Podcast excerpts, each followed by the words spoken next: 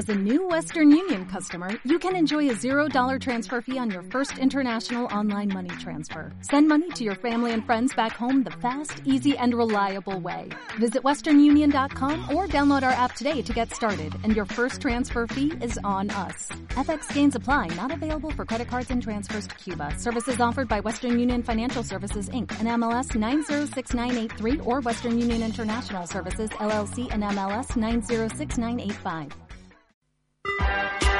Estás escuchando esmiradio.es. Si te quieres poner en contacto con la emisora, puedes hacerlo enviando un email a info@esmiradio.es. Esmiradio.es está formada por un equipo de personas y profesionales con la intención de ofrecerte una programación al estilo de la radio de toda la vida. Cada día puedes disfrutar de nuestros programas en directo durante las 24 horas, los 365 días del año, ininterrumpidamente. Para escucharnos y conocer nuestra programación, puedes hacerlo en www.esmiradio.es. Todos los martes, de 7 a 8 de la noche, una hora con Angelique, aquí, en esmiradio.es. Muy buenas tardes, amigos, y bienvenidos. Hoy martes a las 7 en puntito de la tarde. Un placer siempre por acompañarnos, por escucharnos y desde mm, primer minuto del programa, gracias a todos por seguirnos. Para todos aquellos que no me conocéis, soy Angelique Fitzner, escritora de novelas, eh, género negro, y hoy empezamos una nueva hora de letras, cultura, sociedad y sobre todo, como os digo yo, de vida, gracias a este hermoso y milagroso mundo que minuto a minuto nos brinda la radio. Si no has podido escucharnos, no pasa nada. Retransmitiremos este mismo programa el domingo de 7 a 8 de la tarde y también nos podéis escuchar a través de la aplicación TuneIn o descargar el podcast de este programa mañana mismo en nuestro canal de iVoox. La semana pasada tuvimos la presentación, la puesta de largo, como os comentaba, de la colección La Orilla Negra, un, proyecto, um, un sueño, una ilusión hoy convertida en realidad que además, bueno, como todos podéis encontrar, ya está disponible el book trailer en, el, en, el, en el portal de YouTube. La Orilla Negra, la colección de la, de la antología de relatos y además los seis libros que acompañan a esta colección, La Orilla Negra, que los podéis también encontrar a través del portal www.amazon.es. Y hoy, como os comentaba la, de la semana pasada, hoy en, en el programa nos acompaña, eh, ¿cómo os diría yo? el el alma mater de, de, este, de este proyecto que, que, bueno, que estamos encantadísimos y que, bueno, yo le comentaba fuera de, de, programa que no dejo de sorprenderme con él, porque es que siempre descubro nuevos premios, nuevas, bueno, nuevas novelas. Hoy en el programa nos acompaña el escritor José Luis Muñoz. Un placer, José Luis, tenerte. Hola, buenas tardes, Angeli, ¿qué tal? Bueno, ya estoy casi como en mi casa, yo creo que ya voy a traerme aquí un plegatín, voy a quedar aquí a dormir hoy. Bueno, es que yo, bueno, es que no dejo, ya te digo, no dejo nunca de, de sorprenderme y, bueno, un, como os comento siempre, una persona que, que bueno, que, apoya la cultura, como siempre os digo, motor de vida y además, bueno, herencia que no olvidemos para la juventud del mañana. José Luis Muñoz, incombustible, incombustible de las letras, podríamos decir, genio, creador, poli, polifacético, no sé, y un montón de, de cosas más. Sí, la verdad es que este 2016 está siendo particularmente laborioso, ¿no? Porque aparte de todos los libros que he publicado, que no quería yo, yo no quería ser capaz de publicar tantísimos libros en tan breve espacio de tiempo, pues aparte, o sea, tenemos la, el proyecto este, ¿no? De la orilla negra, o sea, que es ya, ya arrancado, ya arrancado y que se va a presentar en los próximos días, a primeros de julio, en Madrid y luego va a ir la Semana Negra de Gijón y cuando, y cuando acabe la Semana Negra de Gijón vamos a estar en Barcelona. Aparte, queremos, eh, con el proyecto Orilla Negra, lo queremos celebrar con todos los autores y con todos los lectores y vamos a organizar una fiesta por todo lo alto, la fiesta de la Orilla Negra, que será en la librería La Central de la calle Mallorca. Y cuando ya tengamos concretada la fecha, porque yo soy un desmemoriado, no sé si es el día 13 o es el, o es el día 14, yo creo que es el día 13, a mí me suena que es el día 13, pero soy un desmemoriado, pues entonces ya cursaremos las invitaciones correspondientes para que todos vosotros y todos los lectores y toda la gente que quiera acudir a esta gran fiesta, pues eh, pueda, pueda estar presente. Pues entonces, amigos, tal como os comenta José Luis Muñoz, a tomar apuntes y lápiz. La semana de, del 11 al 15 tendremos la presentación del Festival Cubellas Noir, tendremos la presentación del Festival Matarraña Negra, tendremos además la presentación de, esta colección, tal como os comenta José Luis, de la Orilla Negra y, bueno, y además ese merecidísimo premio que también lo vamos a intentar fusionar que le han dado a, Octavio Serret y Librería Serret, que desde aquí un fuerte beso enorme. Sí, esto yo creo que es un premio muy merecido. Yo, mm, o sea, ya incluso, o sea, antes de, conocer a Octavio Sarrey ya me habían hablado muchísima gente muy bien de él. Yo creo que es una persona que hace muchísimo por la cultura en ese pequeño pueblecito de Teruel, porque Teruel existe, Teruel existe y existe también la Matarraña, que es esa especie de esquinita de, de, Teruel que está tocando a Cataluña, en donde por cierto se habla muchísimo el catalán. Y entonces, bueno, realmente es, un personaje que yo creo que habría que clonarlo y multiplicarlo por toda la geografía de España y los más interesados seríamos los escritores para que nos vendiera, ¿no? Porque es un personaje, o sea, que vive la cultura y vive el libro desde los 16 años, ¿no? Cuando a los 16 años la gente normalmente está en las discotecas bailando o tomando cubatas en la playa, pues él estaba en contacto con los libros ya y con la librería esa, ¿no? Que es una librería pequeña pero que tiene una actividad extraordinaria en Valderrobles, ¿no? Y, alrededor de la cual precisamente estamos montando el festival de este año, ¿no? Un, año más, ¿no? Que es la Matarraña Negra, ¿no?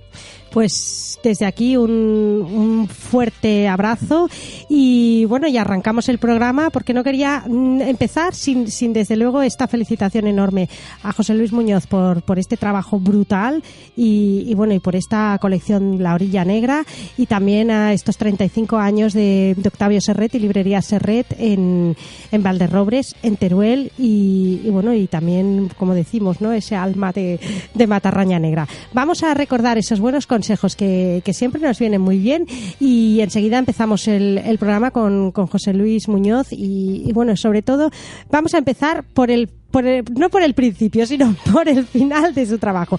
Hasta ahora mismo, amigos. ¿Has? Os preguntaréis, ¿qué es? ¿Qué significa? Más allá de la imaginación, en las alas de la creatividad, las letras salen de los libros, el papel guardado en un armario. Las letras se fusionan con el mundo en olas de sentimientos, amistad más allá del tiempo, un sueño convertido en realidad, jamás visto anteriormente. ¿Has andado? Asandad ya tiene nueva tienda en Facebook. Gracias a las letras de Angelique Fitzner, ofrecemos diseños exclusivos de innumerables artículos. Para pedir información, puedes hacerlo a través de nuestro email asandad.gmail.com. ¿Asandad? ¿Existe? Ahora sí.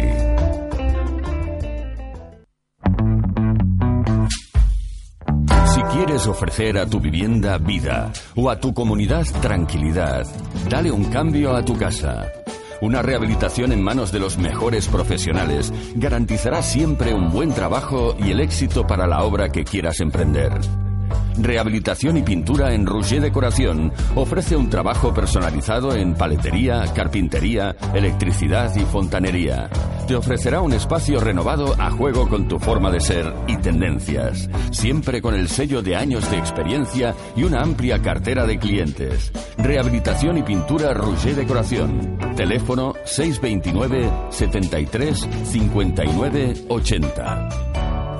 Estás escuchando Una Hora con Angelique, aquí en esmiradio.es. Bueno, amigos, como siempre os comento, a mí me gusta empezar por el principio de, todas las cosas, pero en este caso hay que hacer una excepción, porque es el final de, del trabajo a día de hoy, o sea, a martes, a día de hoy, que seguro que hay algo por ahí en el horno a punto de salir, pero vamos a, a desgranar un poquito, como os comentaba, el, esta, este trabajo, bueno, de que hablábamos de, de, la colección de la orilla negra y la publicación que, que, bueno, dentro de muy poquito, de muy poquito, se va a presentar El sabor de su piel y también en Barcelona, precisamente, ¿verdad, José Luis? Sí, El sabor de su piel es un libro, digamos, es un libro que rescatado, ¿no? Era un libro que se había publicado en Caracas, en Venezuela, creo que fue en el año 2004.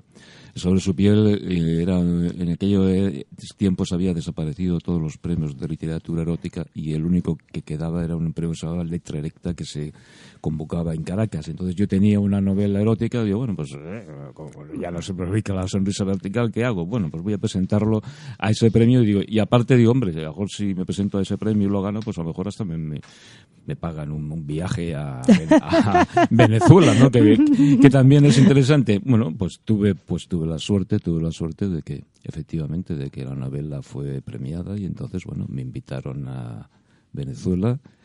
Eh, en el año 2004. La situación ya estaba, por cierto, bueno, la situación en Latinoamérica siempre mm. es complicada, ¿no? Estaba complicada, no tanto como, como ahora, ¿no? Bueno, entonces vivía Hugo Chávez y bueno, y aparte es una cosa curiosa, porque yo fui, digamos, a, Caracas para recibir ese premio, porque me invitó la editorial, y bueno, lo, realmente era una editorial que se llamaba Alfadil, lo montó muy bien en Caracas, porque aparte, o sea, estuve en una serie de programas de televisión, muchísimas radios, ¿no? Y luego también una cosa muy, muy interesante, que esto incluso, bueno, lo, es una idea, digamos, que, precisamente la, he cogido para la, orilla negra, ¿no? Que hicieron una cosa muy interesante que es eh, vender el libro a las librerías, ¿no? Y entonces hubo una serie de encuentros del, autor, es decir, yo estaba allí en esos encuentros explicando, digamos, a los libreros por qué deberían tener el sabor de su piel y por qué deberían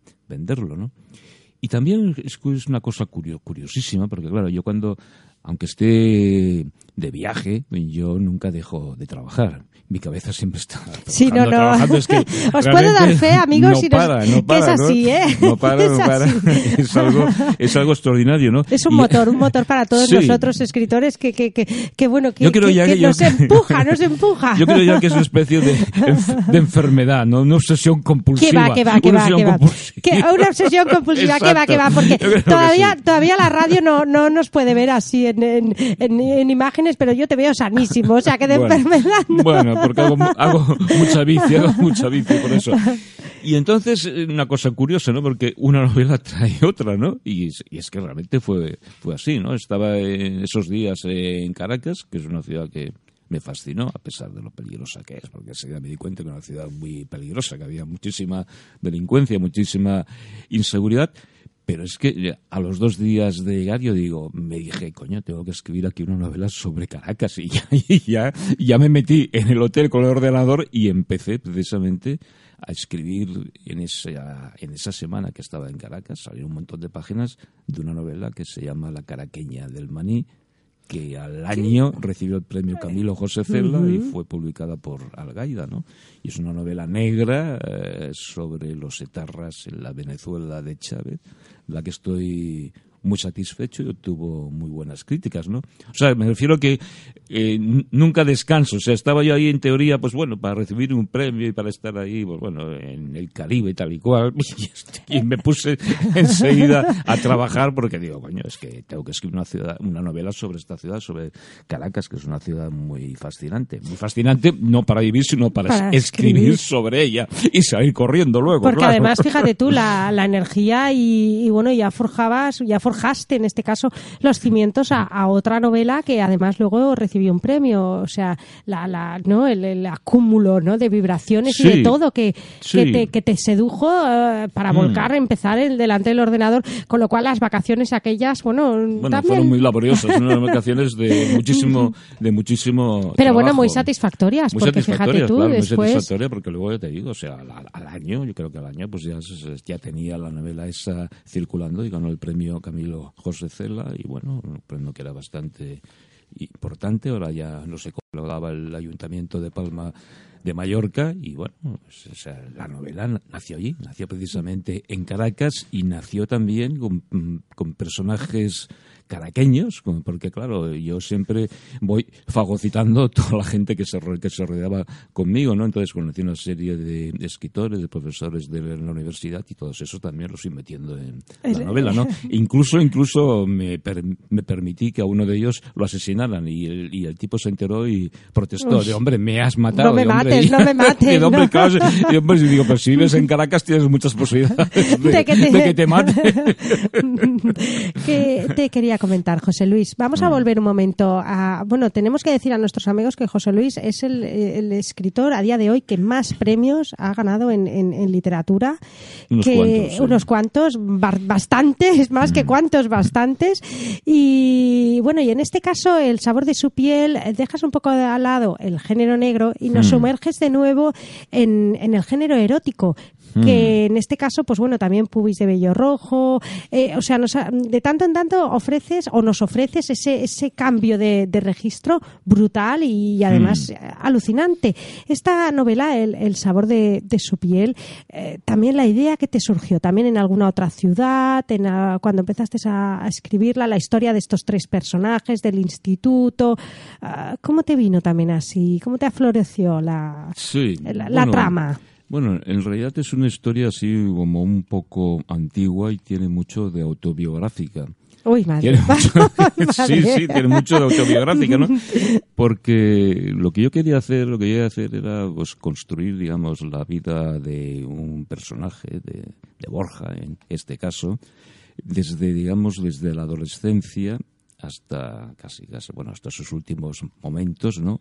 Y hacerlo única y exclusivamente, que eso era para mí el, el reto personal, hacerlo a través de todas sus experiencias sexuales, de modo que el lector al leer la novela pues fuera viendo, digamos, la evolución del personaje, de este personaje y de este personaje también con respecto, digamos, a esos dos amigos entrañables, un chico y una chica, con la que forman una especie de, triángulo. perfecto hasta que, bueno, el triángulo, como todo pasa en esta vida, se deteriora, ¿no? Y entonces lo que, claro, lo que yo eché mucho de mano, ¿no? Fue, digamos, de mi memoria, ¿no? De, mi memoria, de mis recuerdos, sobre todo mis recuerdos de la adolescencia, ¿no? En la adolescencia, porque estamos hablando yo era un adolescente en la, época pues del bueno al final del del franquismo, ¿no? Pero que entonces había, digamos, una educación muy rígida, sobre todo no solamente desde el punto de vista del pensamiento político, ¿no? Sino, también, sino también, sobre todo también en cuanto al sexo, ¿no? El sexo era uno de los tabús más digamos, más importantes y con los que el régimen franquista mostraba una rigidez absoluta, ¿no? Claro, no se podía colar en ninguna película, ni menos, mucho menos en ninguna revista, ningún tipo de desnudo, ¿no? Entonces, claro, los chavales, todos esos que, que está un poco así reflejado en la historia, ¿no? Esos, esos chavales que tenían 10, 12 años. Entonces, claro, lo que lo que hacían, lo que hacían era realmente, o sea, eh, fantasear, ¿no? O sea, fantaseaban imaginando, ¿no? imaginando. Y entonces eh, había una especie como de endiosamiento eh, por parte de, de esos chavales, que yo formaba parte, o sea, de esos, de esos críos, ¿no? Una especie de endiosamiento de eh, lo que era la mujer con mayúsculas, ¿no? Una especie como, o sea, la teníamos casi casi, o sea, como una especie de diosa inalcanzable, ¿no? Y entonces, precisamente, la novela, pues arranca de eso, o sea, de esas fantasías de esos dos chavales adolescentes, ¿no? Que tienen una compañera de curso, pues que es guapísima, tal y cual, y que creen que no les va a hacer caso, y resulta que se equivoca, ¿no? Les hacen hacen una proposición y ella acepta, ¿no? Y a partir de ahí ya, pues entonces se desarrolla, digamos, toda esa historia que ya digo que eh, no es que sea mi historia sexual, mi vida sexual, que nadie que, que, nadie, lo vaya a leer, que nadie vaya a leer. Pero bueno, esos tres, esos tres personajes que comentábamos, Hernán, Borja y en este caso la, la chica de- del instituto, Leticia, Leticia. sí, Leticia, sí, la gente, ¿Qué? la gente ahí en Caracas dice, pero eso lo has puesto, lo has puesto por la princesa, entonces la princesa, no, no, si ya es la una tenía casualidad. Escrito, la tenía escrito desde hacía mucho más, Exacto. mucho, hace mucho más tiempo, ¿no? Sí. Y en este caso, pues sí que, que narra segura- seguramente una, una realidad eh, de fantasía, de imaginación, Mm. que muchas personas a día de hoy, quizás en su adolescencia, les ocurrió, ¿no? El, lo que tú Sí. comentas, ¿no? Esa fantasía o, o esos delirios, ¿no? O ese, Mm. ese mundo quizás que, que habrá lectores que, ostras, pues a mí esto también me ocurría, ¿no? Sí, El- sí, yo creo que hay mucha gente, de, sobre todo, bueno, de mi generación o generaciones esa historia de amor y que sexualidad. seguramente, seguramente se sentirán muy identificados con la historia, ¿no? Es la historia, pero bueno. Claro, es que es, es, una, es una historia que digo que hay que encuadrarla, digamos, en la época en la que empieza, porque es una historia que, bueno, en teoría, pues no sé si dura pues unos 30 o 40 años, más o menos, lo que es el libro, ¿no? Pero es una historia que um, a mí me parecía, me, ape- me apetecía muchísimo escribir por eso, ¿no? Por esa razón que, he dicho, ¿no? Eh, escribir un libro única y exclusivamente a través de las, relaciones sexuales de los protagonistas, ¿no? Para mí es una especie de desafío, ¿no? Y aparte hay un doble desafío, ¿no? Porque siempre cuando uno me- me escribe, digamos, en clave erótica, y este libro es pero es erótico que desde la primera página hasta la última página, de eso no hay la menor duda, siempre se eh, tiene que tener muchísimo cuidado también con la escritura erótica, ¿no? Porque mm, no hay que mm, no hay que rozar, digamos, lo soez o lo vulgar, ¿no? Y eso y, y eso, eso es un camino que mm, realmente que cuesta que cuesta muchísimo, que, que cuesta muchísimo. Yo bueno, pasa claro que yo tengo una cierta experiencia en literatura erótica, ¿no? A Raíz sobre todo pues de que gané el premio La sonrisa vertical, pero así como Pubis de Bellos Rojos podía tener una doble lectura, ¿no? Porque era una novela eh, negra muy erótica o era una novela erótica muy negra, ¿no? Porque realmente se- estaban ahí los dos géneros muy presentes, ¿no? Muy presentes. O sea, Pubis de Bello Rojo es una novela terrible, es muy erótica, pero es una novela terrible, es una novela durísima. Esta no, esta realmente, o sea, no hay, digamos, no hay nada de género negro, absolutamente nada, ¿no? En cambio sí hay muchísimo erotismo, muchísimo sexo, ¿no? Es una especie de reivindicación, digamos, de, bueno, para mí es una de las actividades mejores del género humano, ¿no? Que es el erotismo, ¿no? O sea, nosotros, eh, mm, gracias, eh, digamos, a que estamos, digamos, mucho más perfeccionados, a que tenemos una cierta cultura, pues somos capaces, digamos, de disfrutar del acto sexual de una forma que no lo hacen los animales irracionales, ¿no? Los animales racionales, bueno, lo que hacen es se acoplan, copulan y ya está. Pero nosotros, digamos, que eh, por cultura, por cultura, digamos que hay un proceso de erotización previo y luego hay un proceso también de erotización después, digamos, de consumado el acto sexual, ¿no? Con lo cual, digamos, la, nuestra capacidad de disfrute a nivel no solamente genital, sino mental, pues es infinitamente superior a la del resto, digamos, de los animales. ¿no? Sí, además, una cosa que, que has comentado y además os tengo que decir, amigos eh, que nos estáis escuchando, José Luis hace fácil lo difícil.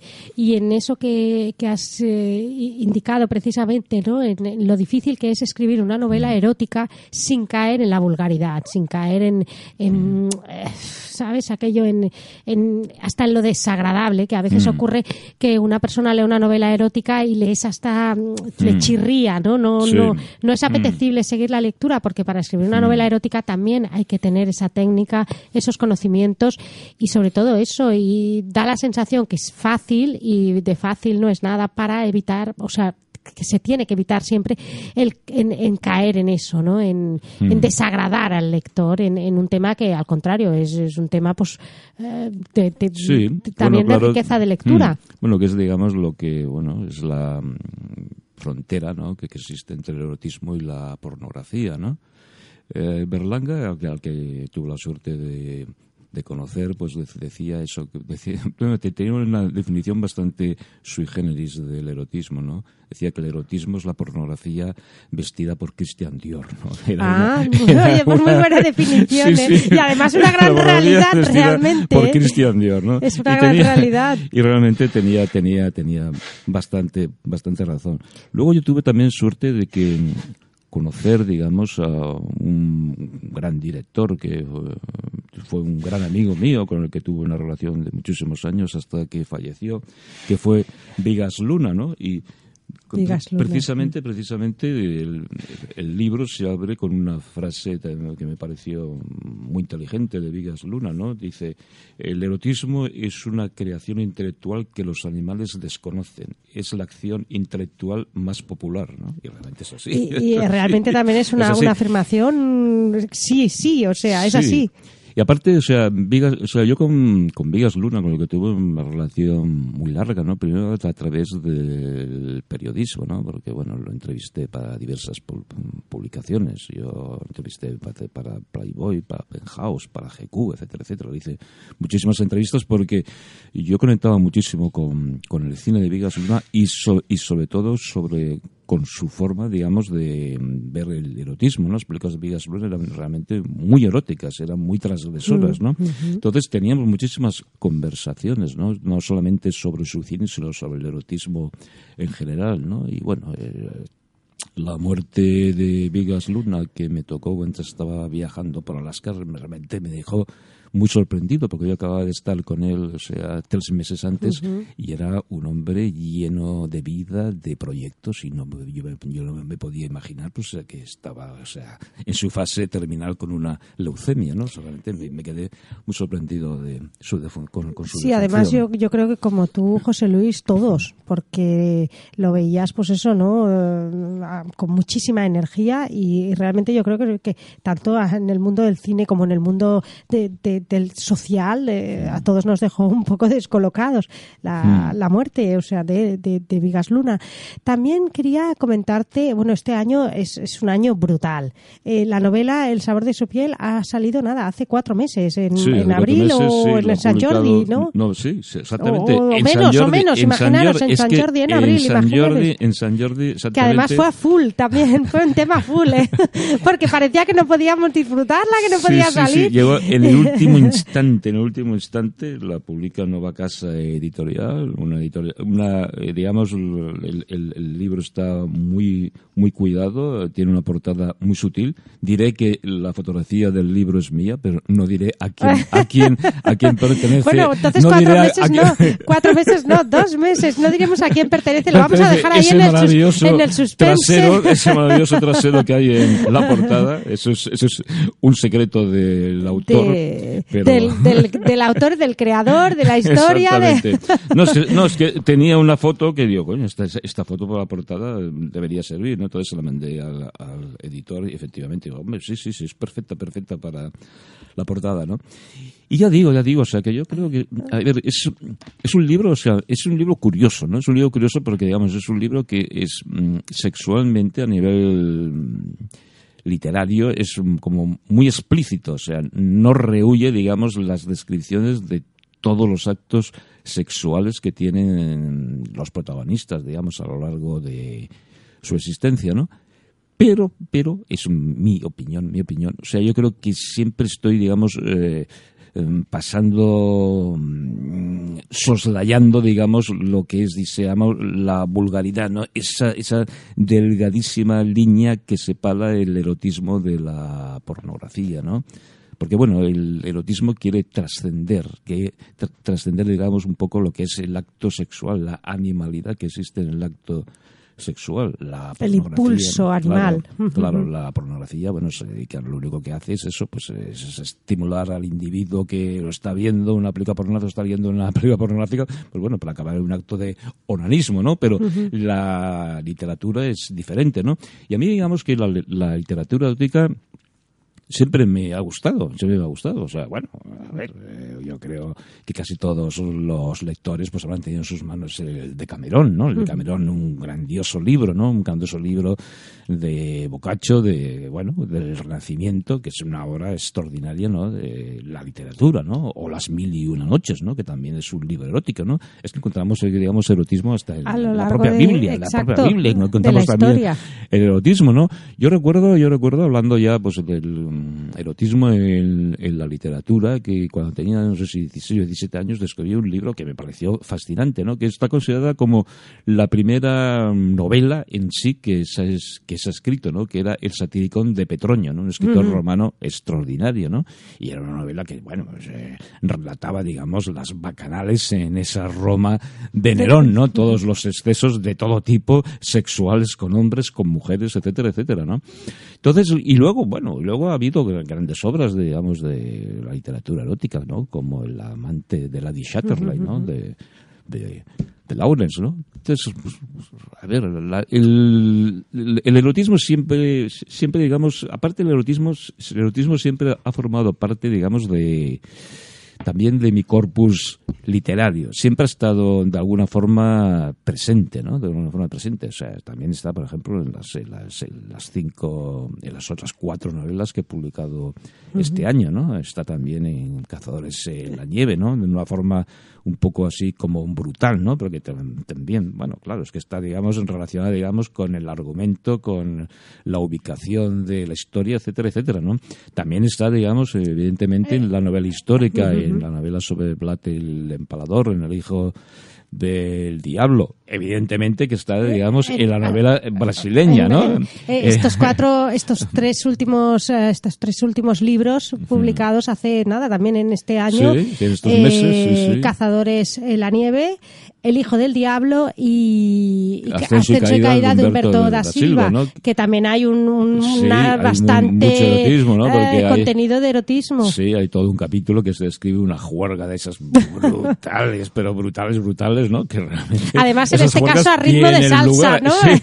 de samba, de samba. exacto, de samba, ritmo de samba, o sea, con lo cual eh, es también un lectores que, mm. bueno, conoce otro tipo de... ¿Por qué no leemos un, un poquito del sabor de su piel y dejamos... ¿Qué te parece, José Luis? estamos en horario infantil no? Oh, no sé, bueno, no sé, en horario infantil, no sé los que nos dirán. No, no, pues entonces lo dejamos ahí en el suspense, Al. Lo dejamos ahí, no, pues entonces lo dejamos en el suspense. ¿Qué te quería...? No, no vaya a ser que sí, que son ahora ya las siete y, treinta y pico, o sea, uy, no vaya a ser. ¿Qué te, ¿Qué te quería comentar, José Luis? Precisamente eh, estábamos hablando de estos, de estos tres libros, eh, también tres libros completamente diferentes.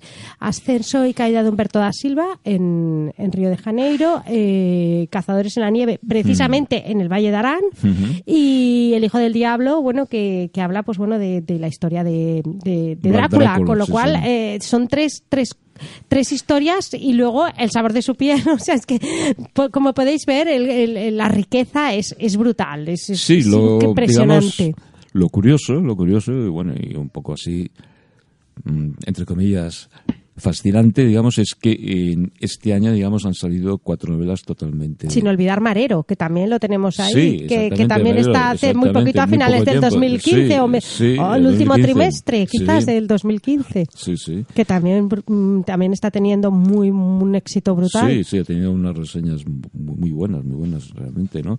Y bueno, y también sin solo olvidar la, la, novela también que he recuperado para La Orilla Negra, Mala Hierba. Ah, Mala Hierba, exacto, que corresponde a la, a la, a la colección que os hablábamos hace un momentito de, de, La Orilla Negra, que yo ya mm. tengo ganas ya también de, de, devorarla y de leerla. Pero en este caso es, es lo que decimos, o sea, mm, cambias completamente de, de lugar, de país. Los lugares te, te inspiran para tus novelas. Me inspiran muchísimo, evidentemente, me inspiran muchísimo, ¿no? O sea, bueno, eso es lo, digamos, lo que ya te, he comentado anteriormente, ¿no? Que cuando yo estoy viajando, bueno, es que realmente uno, em, la cabeza no para de trabajar, no para de trabajar y de estar ideando constantemente historias. Lo que pasa es que digamos que hay, algunas historias que sedimentan y bueno, y dan lugar pues a relatos o a novelas, y otras que no, que no, pues bueno, que pasan por la cabeza y que bueno, pues, a lo mejor van a sedimentar más tarde, ¿no? Y entonces, bueno, em, claro, los escenarios de todas, de todas estas novelas de las que hemos hablado son totalmente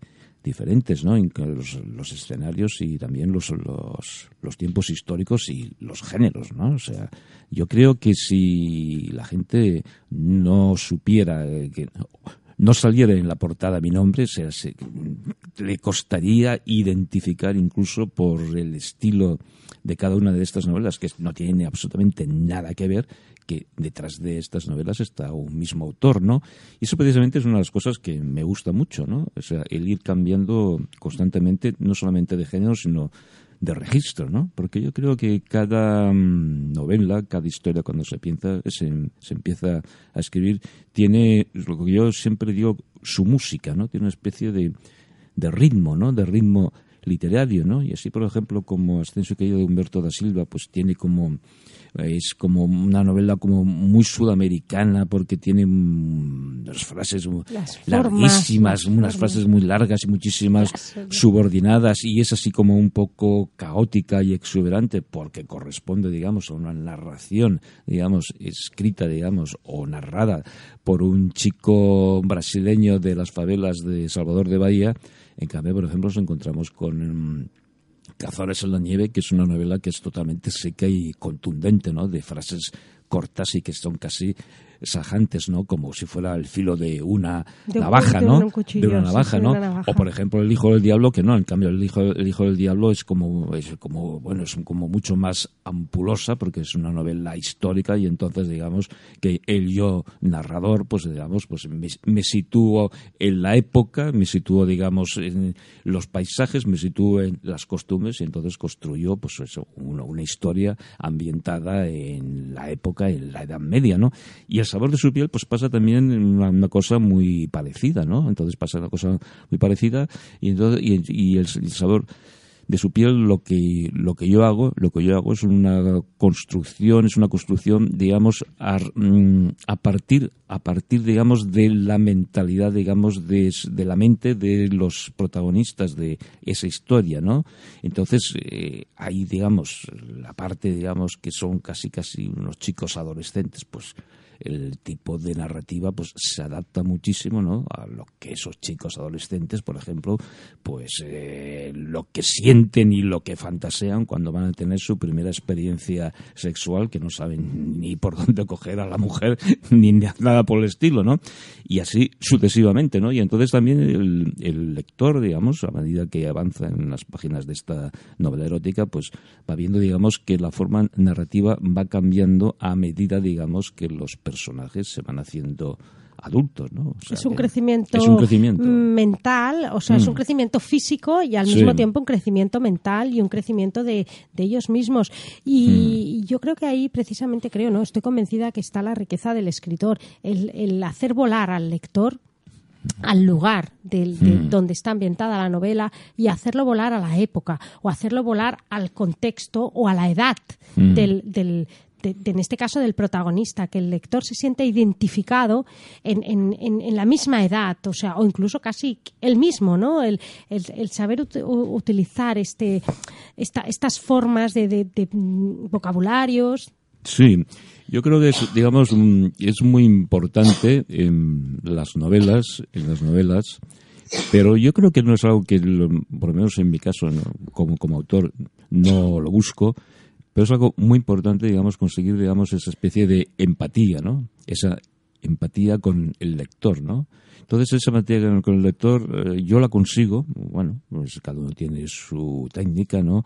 De que mis, mis novelas, todas mis novelas acostumbran a ser como muy visuales, ¿no? Son, o sea, el lector está leyendo, bueno, yo más que visuales diría sensuales, ¿no? Porque realmente entran por todos los, sentidos, ¿no? Exactamente, por todos los cinco sentidos, ¿no? Entonces, digamos, el lector está leyendo mis, mis novelas, por ejemplo, está leyendo Cazadores en la nieve y está entrando en los paisajes nevados y grandiosos del Valle de Arán. Del Valle de Arán. O si está leyendo El Sabor. siente hasta ese frío, ese frío, ¿no? en, cambio, en, cambio, para paliar ese frío, entra en el sabor de su piel y siente un calor, un calor insoportable. Se va abrasando y tiene que buscar la ducha, de agua fría. o a un compañero o compañera porque si no, vamos, se va a chicharrar. Es, hacer, es hacer eh, fluir al exterior mm. todas las sensaciones del lector, o sea, sacudirlo eh, desde el fondo de las entrañas y eh, hacerle vibrar. Claro, es que yo no concibo una literatura. Y por ejemplo, lo que hablábamos, perdona, mm. y, en, y, en, Ascenso y Caída se ponen a, bailar. A bailar, realmente, a bailar, a bailar. Y, por ejemplo, bueno, y, no digamos en, El Hijo del Diablo, ahí ya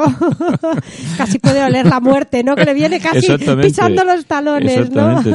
o la tiene encima. Pero es verdad, es así, es que es, es lo que decías, ¿no? Conseguir, mm. es sacudir al lector. Sí, yo es que yo creo que sobre todo, bueno, también es mi teoría, mejor tú tienes otra, o otro autor pues tiene otra diferente, ¿no? Entonces, lo que hay que, hay que conseguir con la literatura, aparte de, enganchar al lector, que eso es importantísimo, ¿no? Y, y engancharlo desde la primera página, ¿no? Porque a veces, a veces, a veces ocurre que yo leo novelas que digo, pues son novelas que están bien, pero me enganchan a lo mejor cuando ya están acabando la novela. Digo, ostras, yo sigo avanzando, digo, oye, pues me acaba de engancharme. Y todo, al final digo, hombre, sí, pero coño, que te enganche a la página 300 cuando tiene 320 dices, caramba, pues podría haberme enganchado antes. ¿Cómo no ha sido capaz de engancharme antes, no? Yo porque soy así muy puntilloso cuando habitualmente cuando empiezo una novela la quiero acabar para poderla juzgar, ¿no? Y entonces eso es, lo que para mí es, importantísimo, ¿no? digamos, es que, eh, sobre todo, para mí sería un fracaso total y absoluto, o sea, que alguien leyera una de mis novelas y me dijera, oye, pues me ha dejado igual, o sea, me ha dejado indiferente, o sea, la indiferencia es lo peor que hay, ¿no? Entonces, lo que yo, lo que yo aspiro, digamos, con mis novelas, es, bueno, a, cambiar, aunque sea durante, durante el instante que el lector, porque los escritores, digamos, estamos efectuando una especie como de secuestro del lector, o sea, les estamos robando unas cuantas horas de, la vida del lector, que el lector se mete en la vida que tú te has inventado, ¿no? Lo cual es una cosa muy fascinante y muy curiosa, ¿no? Entonces, lo que yo quiero, lo, lo que yo quiero es, digamos, que el, el lector, digamos, de, de alguna manera eh, cambiarlo mientras está leyendo mi novela, ¿no? O sea, que transformarlo, ¿no? O sea, o por ejemplo, en eh, Cazadores en la Nieve, pues golpearlo, golpearlo, en el hígado, ¿no? Porque no es una novela muy dura, ¿no? Y en este, en este caso, en el sabor de su piel, no, en el sabor de su piel, lo que vamos, el lector va a tener muchísimas ganas de. de, buscar a su, a su compañera, O, en fin, a esa amiga íntima, o a su mujer. Porque son, ah, bueno, son anécdotas curiosas, ¿no? Porque eh, cuando en cuando, sobre todo cuando se publicó la novela esta en Venezuela, me acuerdo que recibía unos, una serie de correos de lectores eh, de ah, Sudamérica, de Sudamérica que la habían leído y decía, oh, caramba, leyendo su, leyendo su novela me ha animado tantísimo que, vamos. Que, he hecho las paces con mi mujer. Exactamente, que he hecho las paces con mi mujer. Digo, vamos, si estaba digo, oh, mira, digo, hombre, mira, pues no sé, quizás. Si podemos ayudar a conservar el matrimonio, ¿no? No sé, o no las sé, relaciones no sé, amorosas. Quizá, no sé, la novela esta se podría dispensar en las farmacias, no sé.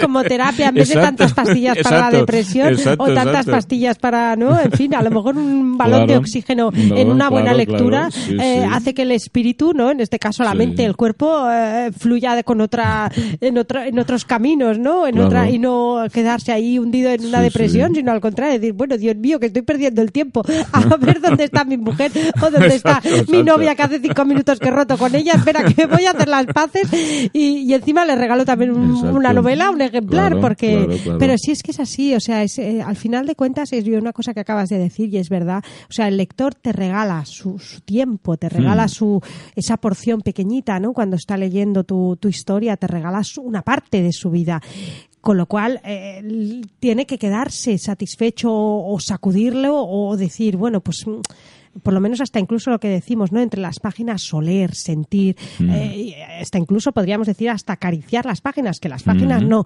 no, no tienen la textura de, de, una piel de mujer y sin mm. embargo es posible que hasta incluso puedas llegar a, sentir, ¿no? Esa piel de melocotón o, ¿no? Ese, ese perfume, esa, ¿no? Esa desnudez de, mm. de dos cuerpos. Y, y es, es, eso, el, lector tiene que quedarse, pues lo que tú decías, ¿no? Eh, satisfecho y, y, bueno, y querer más y no pues lo que hace en 300, como decías, en 300 páginas que te diga algo cuando la novela tiene 320, quizás como que no, no es muy positivo. Y, y sobre todo pues eso, ¿no? el, el ofrecerle una historia diferente. Yo, en, en, este caso, una vez dijiste, en, no sé si en una presentación, que los escritores debemos de tocar todos los palos para mm. llegar a, a, crecer y a, y a, bueno, y a enriquecernos nosotros mismos. Porque yo creo que el, el, primero que disfruta escribiendo eres tú. O sea, yo estoy convencida que te lo pasas bomba. Mm. o sea, eh, y el, cuando disfrutas escribiendo y plasmas en, en, en, cada, en, cada, en cada letra, en cada palabra, en, en cada frase o en cada capítulo ese, ese viaje alucinante que tú haces, mm. bueno, es que el lector lo recibe, porque yo estoy convencida que, que por ejemplo, en, en, en, en El Valle de Arán, pues eh, todo siendo una novela dura y, brutal, disfrutabas, eh, bueno, mm, como, como la primera vez que, que, que has escrito. O sea, es, yo creo que... para ti cada novela es como si fuera, o quizás estoy equivocada, pero quizás una primera vez. O sea, es cerrar ese, esos personajes, eso, eso que te han dado y empezar de nuevo. No, no, no, no en la, en la tentación esa que, a veces caen, que venga y sagas y sagas y sagas y 20 y 30 novelas con el mismo personaje. A ti es que te gusta. me aburre una, claro, una barbaridad. A mí porque te gusta crear. Exactamente. Entonces, bueno, yo acostumbro, digamos, a escribir mis novelas sin un personaje fijo. Lo que pasa es que, vamos, hay a veces, a veces ha ocurrido que algún personaje, digamos, me ha gustado y entonces lo he recuperado posteriormente para otras novelas, ¿no? Como ocurrió, por ejemplo, con Lluvia de Níquel, que recuperé el personaje para La Frontera Sur, porque me gustaba mucho el, personaje, ¿no? O también pasó con Barcelona Negra, que también recuperé al personaje para una novela posterior que se llamaba La Precipitación, ¿no? Porque gustaba el personaje. Pero habitualmente yo no, yo no trabajo, digamos, con un personaje fijo, porque entonces eh, se cae en una especie como de rutina, ¿no? Y a mí, digamos, lo que me gusta es, pues eso, pues crear historias nuevas con personajes nuevos. Aparte, no sé, a mí una de las cosas que más me gusta de la literatura, digamos, es la vertiente psicológica que tiene la literatura, ¿no? O sea, la vertiente de crear unos personajes, ¿no? Y que y ser y de ser capaz de que esos personajes empiecen a vivir dentro de uno mismo, dentro del propio autor, para luego transmitir ese tipo de, de ese tipo de vitalidad literaria al lector, ¿no? Al lector. Entonces, eso, eso para mí es importantísimo, ¿no? Porque yo suelo decir que a veces llegan a mis manos novelas que están excelentemente bien escritas, pero yo digo, ¿y dónde están los personajes? Porque no los veo por ninguna parte, los veo todos iguales, los veo todo planos, ¿no? Entonces, para mí es importantísimo, aparte, digamos, de la tensión dramática que deben tener toda buena novela, pues a mí es importantísimo, digamos, la creación de los personajes, ¿no? Y en el sabor de su piel de ahí estos tres personajes, que son, son tres personajes que forman esa especie de, de triángulo perfecto, ¿no? De triángulo perfecto, porque en un momento, digamos, son cuando, cuando son jóvenes no, no entran el, ese fantasma de los celos, que luego sí entra, ¿no? Cuando ya crecen, entonces sí que entran en los celos, ¿no? Y entonces ya empieza, digamos, la, el instinto de posesión, ¿no? Y entonces es cuando, cuando ya, digamos, toda la historia está tan eh, maravillosa de ese amor a tres empieza, que aparte que es una especie, es un amor a tres que se llevó bastante a nivel literario y cinematográfico, digamos, en, el cine de, que surgió a partir del, del mayo del 68, ¿no? que fue cuando hubo una especie de revolución de las costumbres, ¿no? O sea, no fue, el mayo del 68 no fue un movimiento que triunfara, digamos, en lo social, pero fue un movimiento muy importante porque revolucionó muchísimo, digamos, las costumbres, sobre todo en Europa, ¿no? Entonces, un poco el sabor de su piel yo creo que es hija, digamos, de ese espíritu del mayo del 68, ¿no?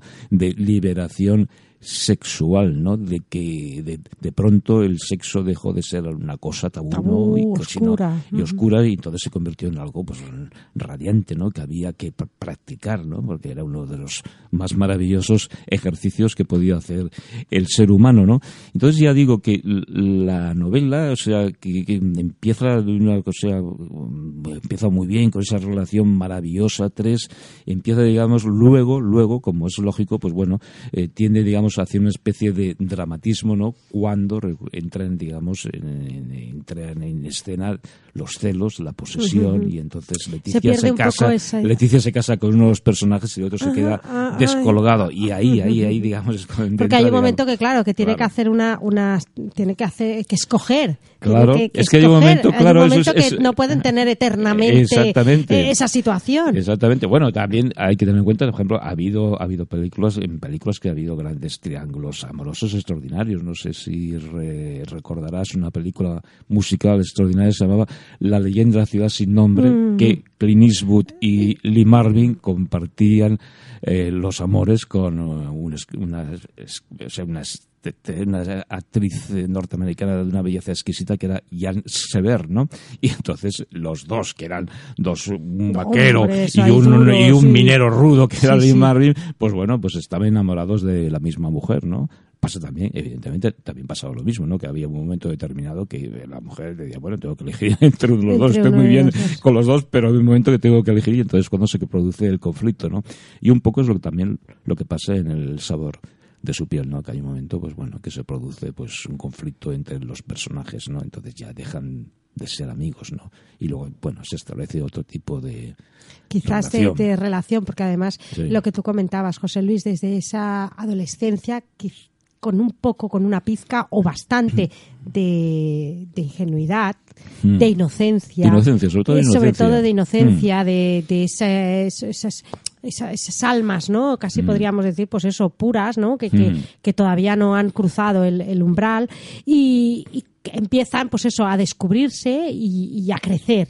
Y todo lo que trae también muchas veces el crecimiento, ¿no? Que trae, pues eso, ¿no? el tener que escoger eh, con quién me quedo, eh, las, pues eso, ¿no? Las, las rivalidades, eh, los duelos, mm. las, las rabias, ¿no? Las, las, quizás hasta incluso lo, lo que es no no los celos lo que hablabas no sí, los, celos son eh, muy destructivos y ahí se produce mm. ese choque no entre entre esos dos personajes que, que, claro que es que bueno debe de ser durísimo estar enamorado de la misma mujer ¿eh? yo creo que debe de ser una cosa yo no sé si vamos si le ha pasado a alguien pero eso tiene que ser horroroso porque sobre todo para el que para gestionarlo sí es, para gestionarlo porque además el, el, uno de los dos eh, el pobre hay uno que no va a ser eh, como diría yo eh, beneficiado, sino que va a ser el perjudicado, con lo cual eh, el, que, el mantener, mantener un equilibrio en una relación a tres es una cosa muy complicada, ¿no? Pero precisamente porque es muy complicada y porque es muy compleja, pues bueno, pues a, ha dado pie, digamos, a bastantes novelas en que hay triángulos y a bastantes películas también en las que hay triángulos, ¿no? Precisamente por eso, por la complejidad de la situación, ¿no? Por la tensión, ¿no? Y en El sabor de su piel son 30 años, comentabas. 30, años de la vida de los personajes que los tres tienen bueno, la creo que más, creo que más, más, más, más. Que más además de 30 años, más ellos de 30 tienen la edad de la adolescencia y durante 30 años, o sea, casi más de un cuarto de siglo. Más de un cuarto de siglo, sí. Entonces se va viendo, digamos, claro, aparte eh, se va viendo cómo va evolucionando la sexualidad de los personajes, ¿no? Porque, claro, no es lo mismo un chaval de 14 años que, un hombre de, tipo de 50 y tantos, o de 60 años, ¿no? Que, cuando, cuando acaba la novela, pues casi tiene 60 o 70 años, ¿no? Entonces, claro, evidentemente no es lo mismo, ¿no? No es lo mismo. Y, bueno, los conflictos que, traen emocionalmente a estos tres personajes, además de, de, bueno, su crecimiento, también sus conflictos. Sus conflictos, evidentemente, porque, claro, o sea, también, eh, también parte del intríngulis de la novela es que sí, digamos, eh, Leticia se casa con uno de ellos, pero se sigue viendo clandestinamente con, con el otro, ¿no? Entonces, claro, ahí está, entonces se produce, digamos, lo que es el engaño, ¿no? El engaño, ¿no? Y aparte, digamos, es Claro, entonces sufren también los personajes que engañan, ¿no? Sufre Leticia y sufre Hernán, ¿no? Que están engañando, también al otro, a Borja. El sentimiento ese de culpabilidad que hace que tampoco no puedas eh, realizar o disfrutar. Disfrutar al máximo porque está, eso es, de, ostras, se la estamos pegando a este, Porque es que casi, casi podríamos mm. decir que es una, una relación obsesiva, quizás se podría catalogar en una relación eh, de, bueno, lo que decimos, ¿no? De dominancia y de poder absoluto. Eh. sí, es, sí. Bueno, hay, algo, hay algo oculto, hay una atracción, como, un, como, como, como, las piezas de un imán. Sí, y aparte, claro, sí, sí, bueno, exactamente. Es una, aparte, claro, tiene que ser una relación obsesiva porque dura toda la vida, ¿no? O sea, toda la vida eh, el personaje, el protagonista está obsesionado por Leticia, ¿no? Incluso, digamos, cuando, digamos, hay un momento de, su vida, pues que recurre al sexo de pago, está buscando mujeres que se parezcan a Leticia, ¿no?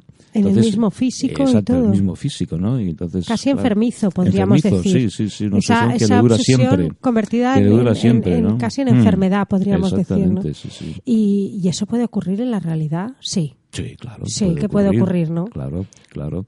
Sí, sí, sí. Y aparte, sí, aparte lo, lo importante de la literatura es hacer verosímil lo inverosímil. O sea, que eso, eso, eso es un juego importantísimo, ¿no? O sea, poder o sea, que pueda haber alguien que lea la novela y se sienta y pues diga exactamente yo también tengo una obsesión no que, pueda que se siente identificado de ay ay pues a mí me pasó con una chica pues sí sí que no lo, no lo olvidé nunca bueno, aquí no que siempre estuve pensando aquí en la novela no, no has cruzado lo que hablábamos no el, el, género negro no, no, lo has aflorado pero aquí hay eh, erotismo. pero sí que bueno hay un poco de, de trasfondo negro evidentemente sí que no bueno no no se llega a, a, a cometer no, no crímenes ni, crimen, no hay sangre, sangre, pero muchas veces estos comportamientos obsesivos hacia una mujer que ah, deja de puede, llegar al crimen evidentemente podría o sea podría haberse vinculado a un género negro porque en la vida real mm, hay casos de, de, asesinatos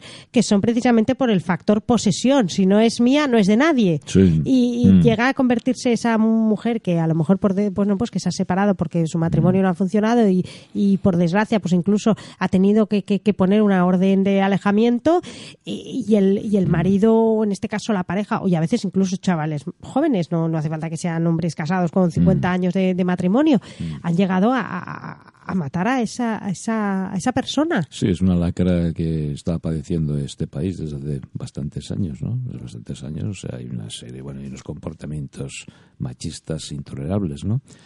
intolerables realmente, ¿no? Y eso, bueno, eso es algo que hay que evitar, evidentemente, ¿no? Pero sí, sí. Y, esa, y es lo que decimos, ¿no? Esa obsesión además mezclada con sentimiento de, de engañar al marido, engañar al amigo y engañarse a uno mismo, porque al final no deja de que también los personajes, en cierta forma, crees tú que también se engañan ellos mismos, porque tampoco... Sí, es que también, también, también lo, lo, que ocurre en la novela y también suele ocurrir también, digamos, en la realidad, ¿no? Que es que eh, uno de los personajes está, digamos, idealizando a Leticia, ¿no? O sea, realmente Leticia eh, no existe de, mm, realmente tal como es, sino como él se le está construyendo para sí mismo, ¿no? Para su propia satisfacción, ¿no? Y entonces, claro, está, eh, está haciendo, digamos, la está convirtiendo en una diosa, o sea, si fue una diosa para su adolescencia, cuando conoció pues esa chiquita jovencita de 14, 15 años que iba con tirabuzones y con calcetines y con falda escocesa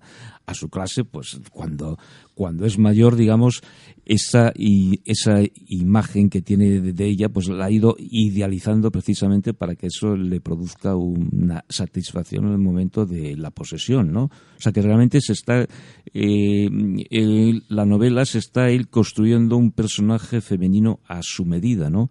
y cuando no lo encuentra, pues ya te digo, o sea, cuando recurre al sexo de pago, pues está buscando una especie de clon de esa Leticia que él tiene interiorizada. Que no existe la que no existe. O sea, bueno, sí que existe, pero no es así, evidentemente. No es así, porque ha cambiado. claro, pues ha cambiado. Ha, evolucionado y se ha hecho mujer y a lo mejor en cierta forma, pues bueno, todo su mentalidad, su mm. forma de vestir, su comportamiento, claro, ha crecido también. Y, sin embargo, ese personaje se queda ahí encasillado, anclado, en esa imagen. En esa imagen. Entonces, por eso es también, digamos, una historia obsesiva, una historia obsesiva también realmente. O sea, y lo que volvemos al, mm. al trasfondo es psicológico, mm. porque yo estoy, bueno, completamente de acuerdo contigo en, la fuerza de los personajes. En este caso, esos tres personajes son los pilares de la, de la novela, es, son los es, el eje principal de la mm. novela. Independientemente que lo que decimos, ¿no? Que los, los entornos eh, son un factor muy positivo para, mm. para ambientar esos personajes, pero claro, si lo que decías, ¿no? Si los personajes son planos y no te dan, no te, no te no te, no te aportan ¿no? El, mm. casi la esencia, ¿no? ese, ese, ¿sabes? Ese corazón que aunque no existe realmente, pero palpita y en, las novelas, eh, es que claro, la novela se queda como muy vacía. Y en este caso estos tres personajes y este y este triángulo amoroso hace que gire todo el eje principal de la novela durante treinta y pico de años. Y bueno, ¿y cuándo vamos a tener esa, esa presentación de esta novela aquí en Barcelona? Bueno, en Barcelona yo ya la estoy esperando porque yo voy a ser la primera que voy a ir. Nada más lo tengas, ya lo tienes lo tenéis casi cerrado. Eh, tenemos que cerrarlo y a lo mejor me la vas me lo dices aquí rápido, rápido, ¿eh? hombre, pues a lo mejor me la vas a presentar ah, tú. Pues yo un placer. Un placer, encantadísima, porque además era un, placer enorme presentártela y, y, bueno, y nada más que tengamos fecha, aquí rápidamente lo, lo decimos en, en antena porque... Lo que pasa es que tengo que mirar mi agenda porque mi agenda estaba Porque además ahora ya tenemos también el, el, Festival de Gijón también, ahora la el Festival de Gijón, exactamente, que vamos a estar nosotros con la orilla negra, el Festival de Gijón, vamos a coger el tren negro. El tren negro es un tren que sale de la estación de Chamartín y va hasta Gijón. Entonces, cuando llegas a Gijón, te recibe, digamos, eh, te reciben los gaiteros, te reciben los gaiteros y el presidente de Asturias, una, una cosa muy entrañable. Entonces, vamos a estar en Gijón, pues seguramente hasta el día, parece hasta el día 11, ¿no? Hasta el día 11, ¿no? Uy, madre mía, que se nos ha... Uy, es que, es que, hablar con José Luis es, como podéis ver, amigos, es que se nos pasa el tiempo volando. Yo ya cuando, cuando escucho ya esta musiquita de fondo digo, ay, Dios mío, en mi vida que se, nos acaba el tiempo, qué lástima. bueno, y además como, bueno, te vamos a tener aquí mucho más, porque yo nada más que puedo, que estás por aquí por Barcelona, me encanta que vengas aquí al, al programa. Felicidades por, por el sabor de, de su piel y será un placer presentártela, ya lo sabes, José Luis. Muchas gracias, Angelique. Ya sabes que para mí estar contigo en la radio es, es, un, es un, disfrute total. Oye. Y amigos, muchísimas gracias siempre por, por escucharnos, por seguirnos. Un beso enorme y hasta el martes que viene.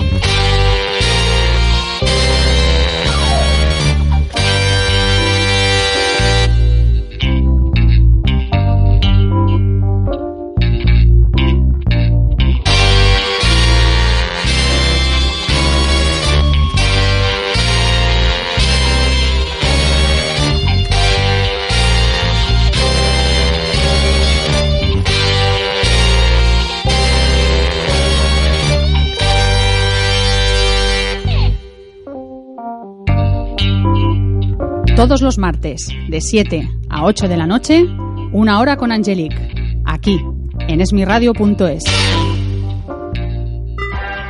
Esmiradio.es es tu radio.